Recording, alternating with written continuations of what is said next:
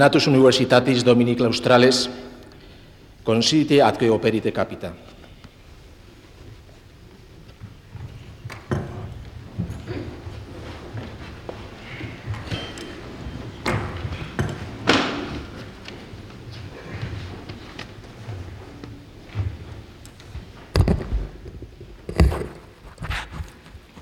Sean todos ustedes muy bienvenidos a este acto solemne de investidura como doctor honoris causa en esta universidad del profesor doctor don Juan Velarde.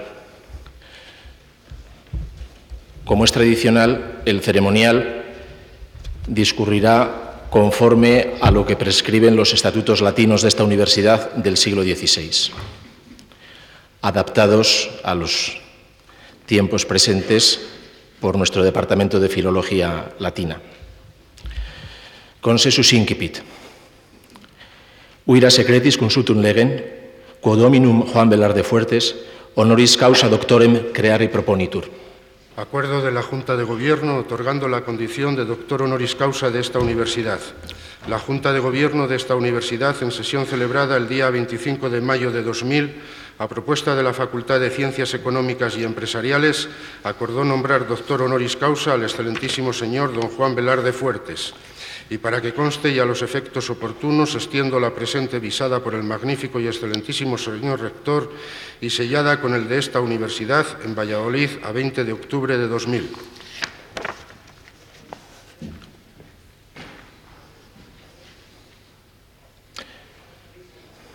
Illustrissimi decane, et uira secretis, ite acersitum candidatum.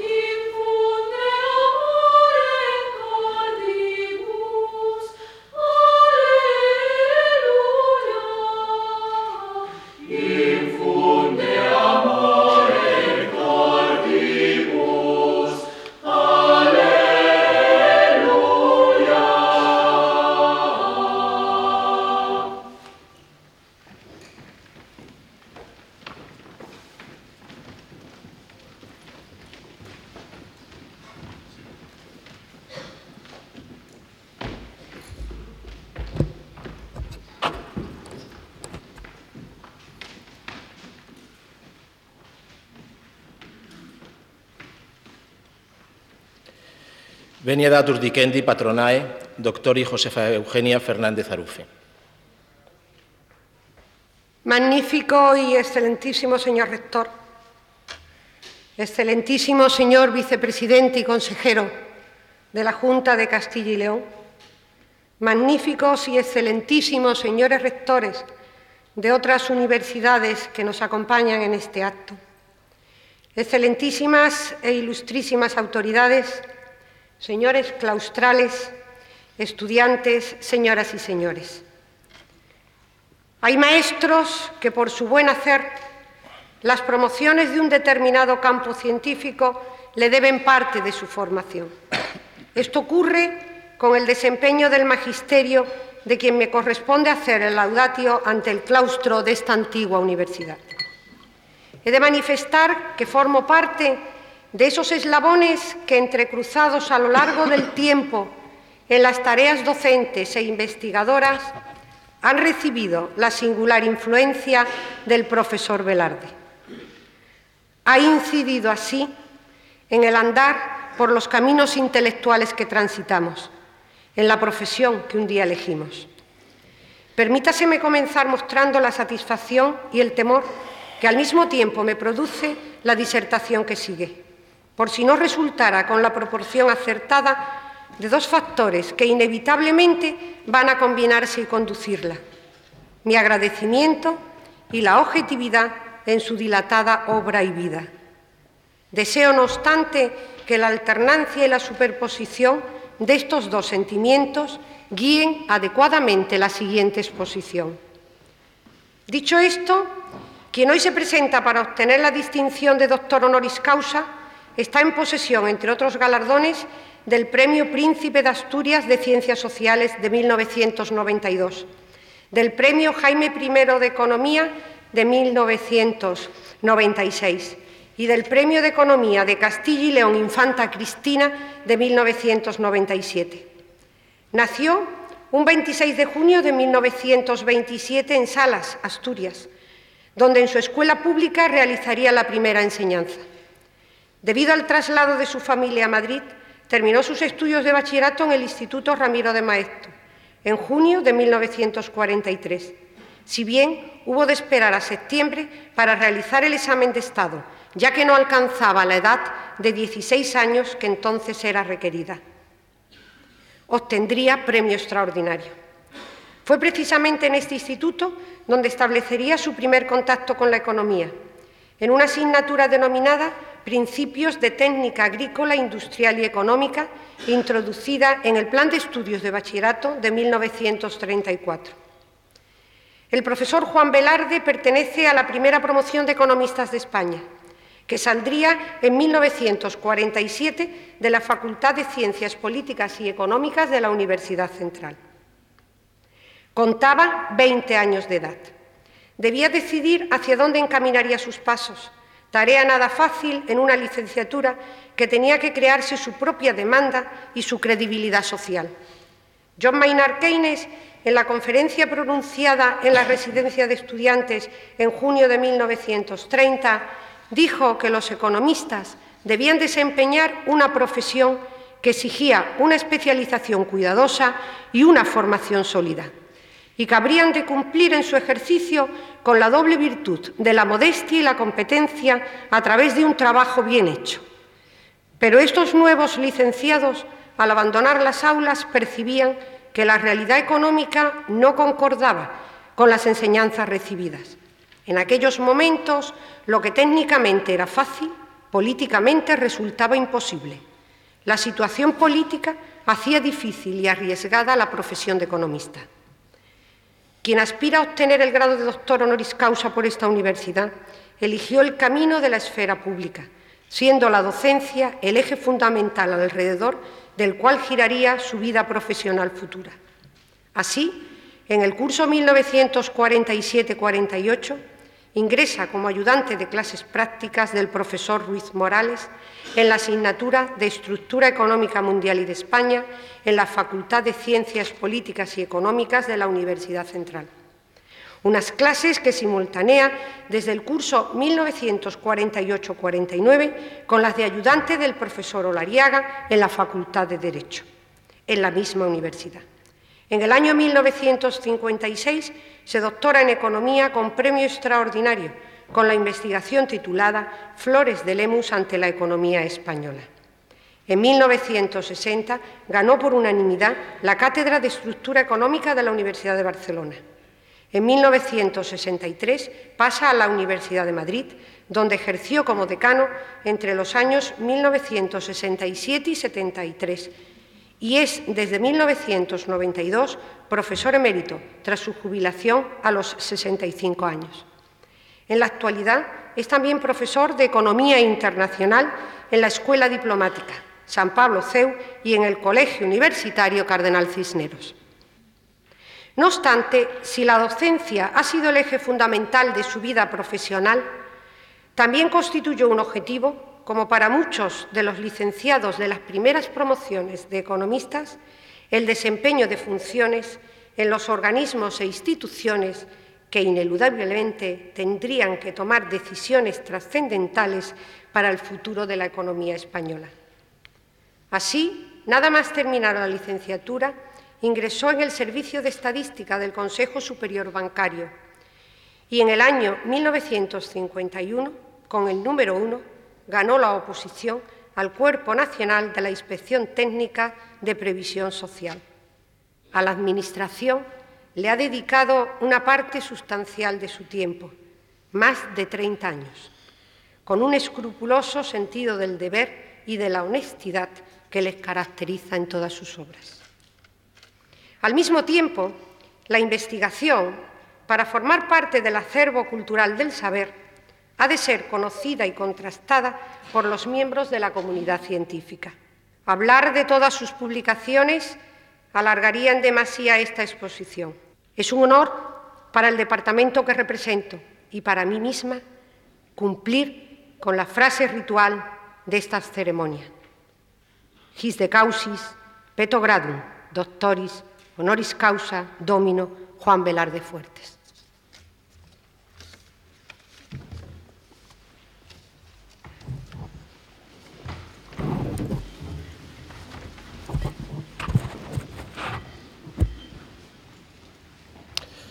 Nunc clarissimo viro Juan Velarde, uius universitatis honoris causa doctoris lauream concedamus.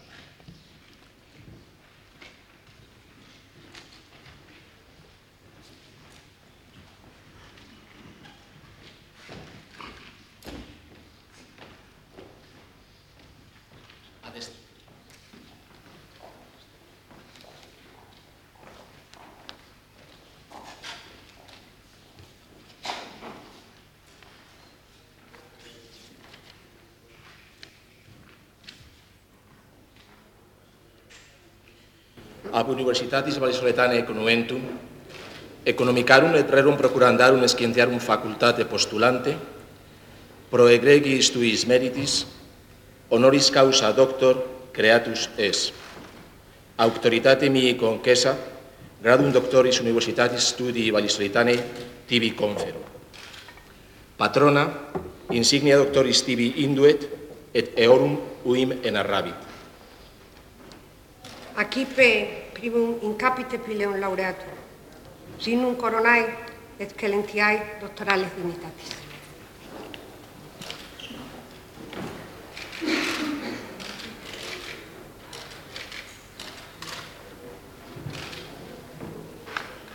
Acipi deindi annulum aurem, símbolo tue responsationis et dilequetiones e perpetua conjunciones nescenciam cuyos nus profet professora Fícares.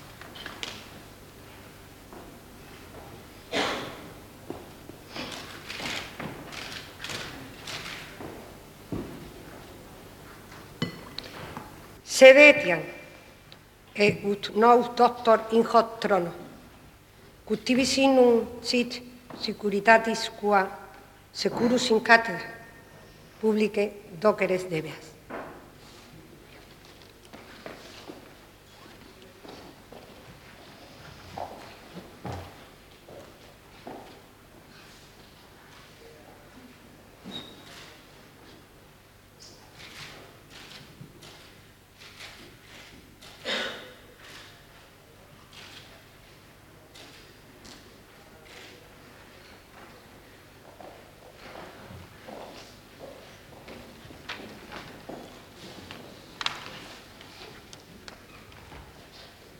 Acipe et librum scientiae, us intelegas quos studere, et legure et profetire debeas.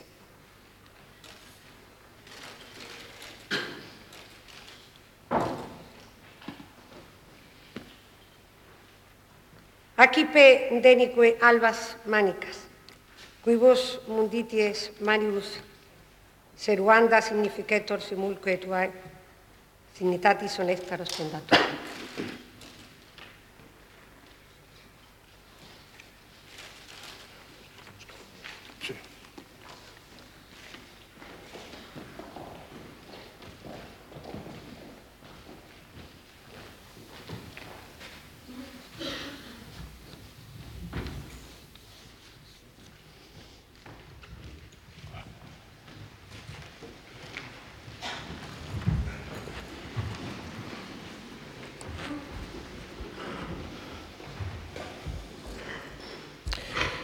Venia datur loquendi, domino Juan Velarde, utorationem faciat, uius claustri in eunde gratia.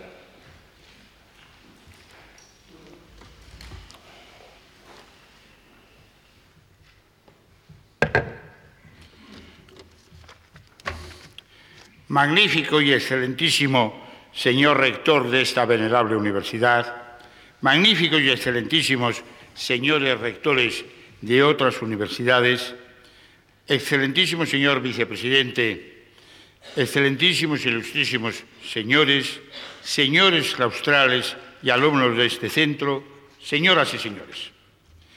Alguien al que siempre admiré mucho, el profesor Emilio Alarcos Llorac, me confesó que su formación había sido esencialmente vallisoletana. No es malo por ello robarle las expresiones de gracias que expuso en Soria el 23 de abril de 1994 en la concesión de los premios Castilla-León, contenidos en esa joya que es su ensayo El destino de las lenguas, para, de un modo digno, responder al audacio tan elogiable en sí misma como excesivamente elogiosa para mí y realmente entrañable de la profesora Josefa Fernández Arufe. Tengo que decir, pues, apropiándome de las expresiones de Emilio Alarcos, que acepto ahora intervenir en este acto de investidura del doctorado honoris causa por la Universidad de Valladolid, por obediencia solo y en ningún modo por mis méritos personales, abrumados ya mis hombros con el peso, eh, peso halagüeño e inesperado de este premio máximo para un universitario. Es efectivamente un premio máximo, en primer lugar, porque me trae a esta ciudad y estar en Valladolid es siempre un privilegio. También Emilio Alarcos Llorac me enseñó en conversaciones en Oviedo cómo captar la alta luz de los cerros vallisoletanos, grises, malvas y siempre, guillenianos, que nos alumbran entre pinares sólidos y jugosas riberas. Ser obsequiado en Valladolid y dentro de Valladolid como soy obsequiado esta mañana, sobrepasa todo lo imaginable y me prueba algo más. Quiero explicarlo. Efectivamente, es excesiva la generosidad del claustro de esta venerable universidad al otorgarme en ella su distinción más importante, pero simultáneamente esto me hace confesar, al echar la vista atrás, con una mezcla de orgullo y todo hay que decirlo, de emoción, que no me he equivocado demasiado en mi proyecto vital. Robert Frost el excelente poeta norteamericano escribió, dos caminos se separaban en un bosque dorado, y no pudiendo seguir los dos, tomé aquel menos frecuentado y eso lo cambió todo. Si se me permite en este momento una pequeña noticia autobiográfica, en marzo del año 1951 yo tenía ante mí aquella bifurcación. El profesor Olariaga me incitaba a seguir el sendero del mundo financiero privado. Opté por el menos frecuentado, el del servicio público y del trabajo en la universidad. Recuerdo que Loriaga, que me tenía mucho afecto, me dijo, lamentará usted la decisión que toma. Ni el Estado ni la universidad le van a proporcionar más que desengaños. Hoy, casi medio siglo después, he de manifestar que, el equivocado era mi querido maestro Lariaga y que el Estado y la universidad, a pesar de que me exigieron esfuerzos y me proporcionaron a veces decepciones, me han otorgado mucho más de todo lo que me podía imaginar. Una de estas colosales, casi agobiadoras recompensas es, repito, el recibir este doctorado honoris causa. Para que conste lo mucho que lo valoro, hago mías las palabras del Premio Nobel de Economía Samuelson cuando fue convocado por la Trinity University para explicar su punto de vista sobre él mismo y el galardón que acababa de recibir. Samuelson leyó como final de su intervención esto. Permítanme concluir con algunas observaciones sobre las motivaciones y recompensas de los científicos. Los científicos son tan avariciosos y competitivos como los hombres de negocios de Smith. La moneda que buscan no son manzanas o yates, tampoco es el dinero, menos aún el poder, tal y como se entiende el término. Los académicos buscan la fama. La fama que buscan es la fama entre sus colegas, entre los científicos a quienes respetan y cuyo respeto anhelan. Nosotros los científicos, los académicos, los profesores universitarios, nada consideramos que merezca la pena por encima de la perspectiva del reconocimiento por haber contribuido, incluso en una simple pulgada, al imperio de la ciencia. Lo apasionante de caminar por el sendero científico es que nunca puede concluir la indagación de las incógnitas que se alzan ante nosotros. En el concreto terreno de la economía, entre otras cosas, porque estamos, como nos enseñaron para siempre los Schumpeter, los Kondratiev, los Abramovich, los Solow, agitados en un mar de innovaciones debido a que los descubrimientos científicos, a través de profundos cambios tecnológicos, alteran de tal modo las instituciones económicas que es preciso reconstruir una y otra vez los modelos explicativos. Las grandes bases teóricas permanecen, pero cuando iluminan la realidad, impresiona la rapidez con que ésta se modifica. Sin ir más lejos, ¿qué tiene que ver el programa de economía española que explico en este curso 2000-2001 con el que desarrollé en la universidad hace medio siglo? Una de las realidades que ahora mismo se lleva por delante la formidable corriente del tiempo es la soberanía monetaria española y, por supuesto, con ella nuestra unidad de cuenta, la peseta. Este será el último curso académico que contemplará todo él transacciones en pesetas. El próximo ya finalizará con transacciones únicamente en euros.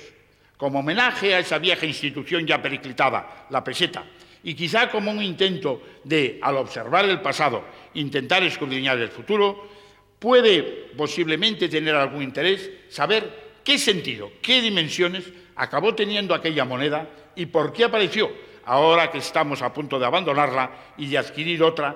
¿Por qué de pronto se convirtió en algo que no era aquello para lo que había sido imaginada? Y como consecuencia de esto, ¿qué fuerzas han existido para tratar de reconducirla y de qué manera esa reconducción ha exigido nada menos que su muerte?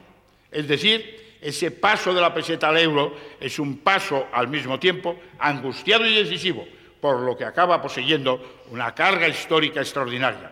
Numerosos son los puntos que para ello creo que deben ser expuestos. Comencemos por el inicial. ¿Por qué aparece la peseta? Durante mucho tiempo había existido en España el deseo de unificar los sistemas monetarios. Era un caos lo que circulaba en nuestras transacciones. Monedas que venían de reinados diferentes, acuñaciones muy dispares, secas que habían trabajado con leyes heterogéneas los metales preciosos. Todo eso, evidentemente, al desarrollo de la Revolución Industrial Española no le convenía nada, pero el tiempo pasaba y la unificación monetaria no aparecía. Se pensó en el escudo, en otro tipo de unificaciones, pero sin éxito. Los proyectos existían. Los debates en el Consejo de Estado habían servido para orientar los proyectos en la dirección adecuada, pero transcurrían años se alteraban las situaciones, pasaban ministros de Hacienda, desaparecían en situaciones políticas dispares y no existía ninguna unificación monetaria entre nosotros. De pronto, en cuestión de días, piensen ustedes cuándo se produce la Revolución de Septiembre, pues bien, en fecha posterior rapidísima, en los primeros días de octubre de 1868, aparece el decreto por el cual se crea la peseta. La peseta, por lo tanto, nace conteniendo una afirmación revolucionaria, de cambio drástico, rápido, como sucede en situaciones de ese tipo. Esta afirmación tiene una explicación conocida y triple. Por una parte, el sexenio revolucionario surgía como consecuencia de algo. Habían estado detrás engendrándolo, ambientándolo y luego participando en él con muchísima fuerza un conjunto muy amplio de economistas que trataban de imitar en lo que podían a los clásicos ingleses. La bandera quizá más clara de lo que pretendían era la bandera del libercambismo, dentro de un deseo general de organizar de otra manera el conjunto de la vida española. La peseta, en principio, nace para participar en esa revolución de apertura. El 2 de mayo de 1998, justo el mismo día del centenario del desastre naval de Cavite, España, con otros 10 países, Francia, Alemania, Irlanda, Bélgica, Holanda, Luxemburgo, Italia, Portugal y Austria, constituye el área del euro capitaneada por el Banco Central Europeo. A partir del 1 de enero de 1999, el euro comenzó su existencia. Como todos sabemos, el 1 de enero del año 2002, la peseta se convertirá en una simple moneda divisionaria del euro. Y parece que un par de meses después, o sea, dentro del próximo curso académico, habrá muerto. En la parte final de su vida, la peseta se ha convertido en un instrumento para que participemos en aquel sueño que ella quiso vivir al principio de su existencia. Esto es, ha pasado a colaborar a la apertura de nuestra economía al exterior, para que no tuviésemos una política económica tan independiente que nos convirtiese con facilidad en heterodoxos, para que pudiésemos aceptar la política económica que existe en un conjunto de grandes potencias, para que fuésemos capaces de aprovecharnos de las ventajas de ampliar el mercado. Todo ello comienza a culminar, a pesar de sus flaquezas, con el euro. Así es como pretendemos ser capaces de permitirnos pasar a ser una potencia económica nueva y crecientemente próspera. Ya no tenemos la peseta como el centro fundamental de nuestro sistema monetario. Empequeñecida por momentos, como la piel de zapa de Balzac, deja su sitio al euro todos nos hemos sentido un tanto defraudados con el comportamiento de este en estos dos primeros años de su vida. Sin embargo, con el euro alto o con el euro bajo, estaremos mejor que con la vieja peseta, que al abandonar muy pronto su sueño inicial, nos ha ayudado harto poco en el siglo y medio, prácticamente eh, todo él, de nuestro desarrollo y que ha convivido con él. Para entender algo de lo que nos puede suceder con el euro, aconsejados por Robertson, los economistas solemos echar mano de Luis Carroll y su inmortal Alicia en el País de las Maravillas. Y ahí podemos leer, bueno, me lo comeré, dijo Alicia, y si me hace más grande, puedo alcanzar la llave, y si me hace más pequeña, puedo escurrirme por debajo de la puerta, de suerte que por cualquier camino llegaré al jardín, a ese jardín del desarrollo económico que hemos buscado tanto y tan en vano los españoles en los siglos XIX y XX y que al fin ya entrevemos cuando va a iniciarse el siglo XXI. Nada más. Muchas gracias.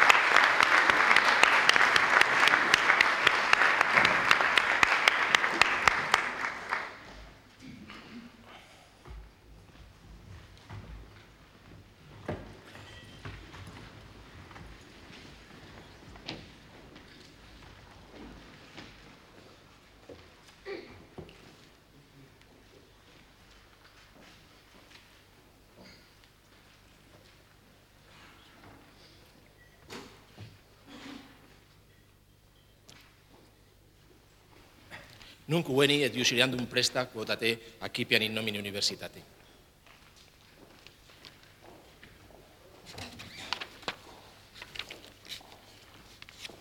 Ego, Juan Velarde Fuertes, iuro honorem, reverentiam, cómoda, libertatem, e preminentias, uius alme universitatis, providibus, quod vita mi comes fuere, procurare ac defendere.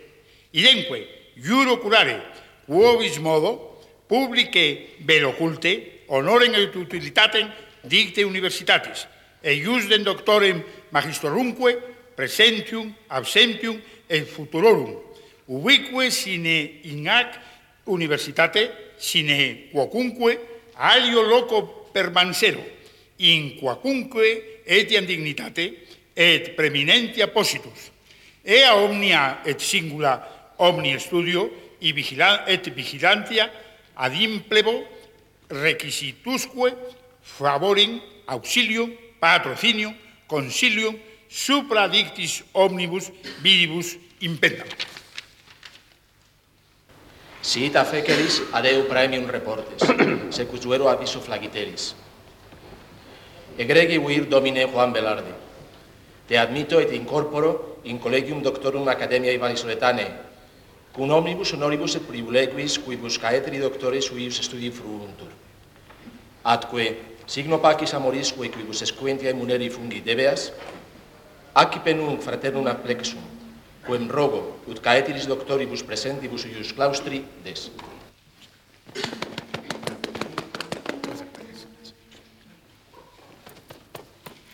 No!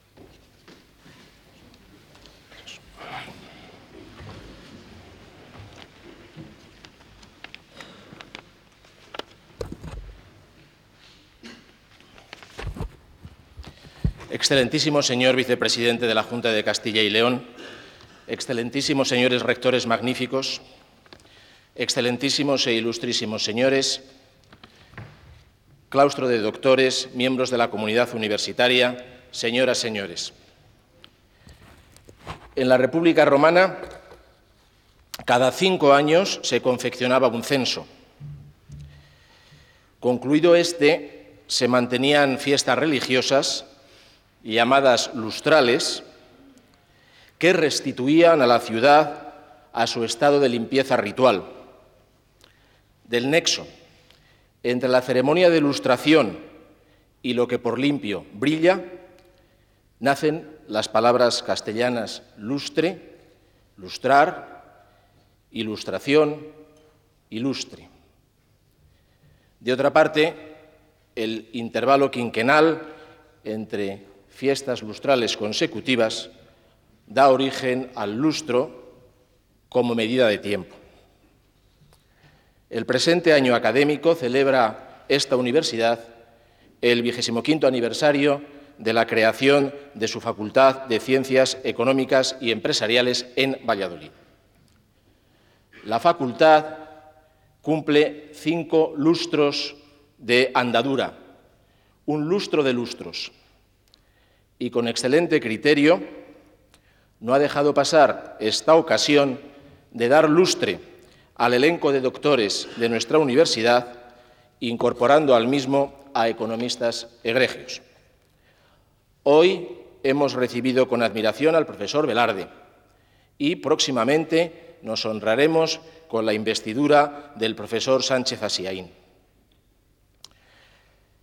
La profesora Fernández Arufe ha presentado con brillantez las razones que hacen al profesor Velarde merecedor dignísimo de público reconocimiento.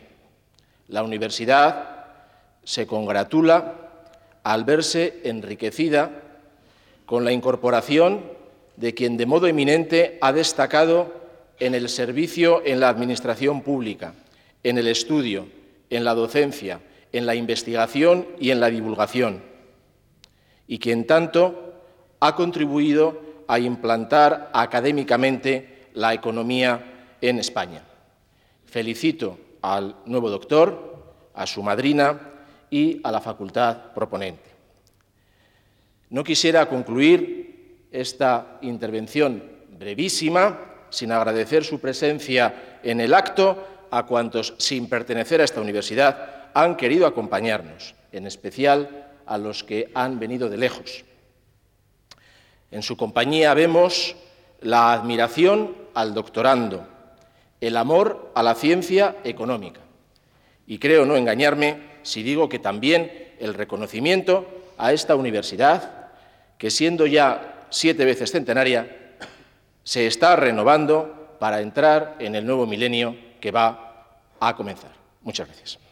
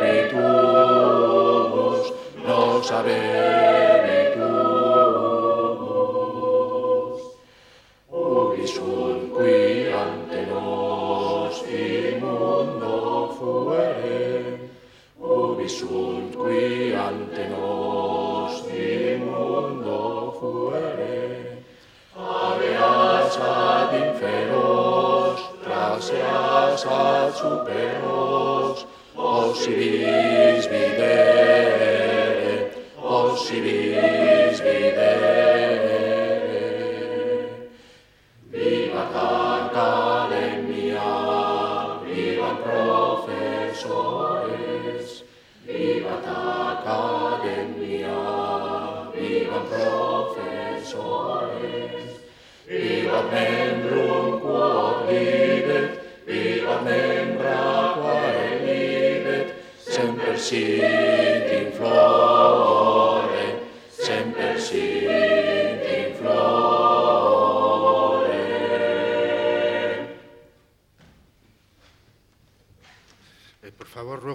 Que una vez que termine el acto permanezcan en sus asientos hasta que salga el claustro de profesores, las autoridades y la mesa presidencial.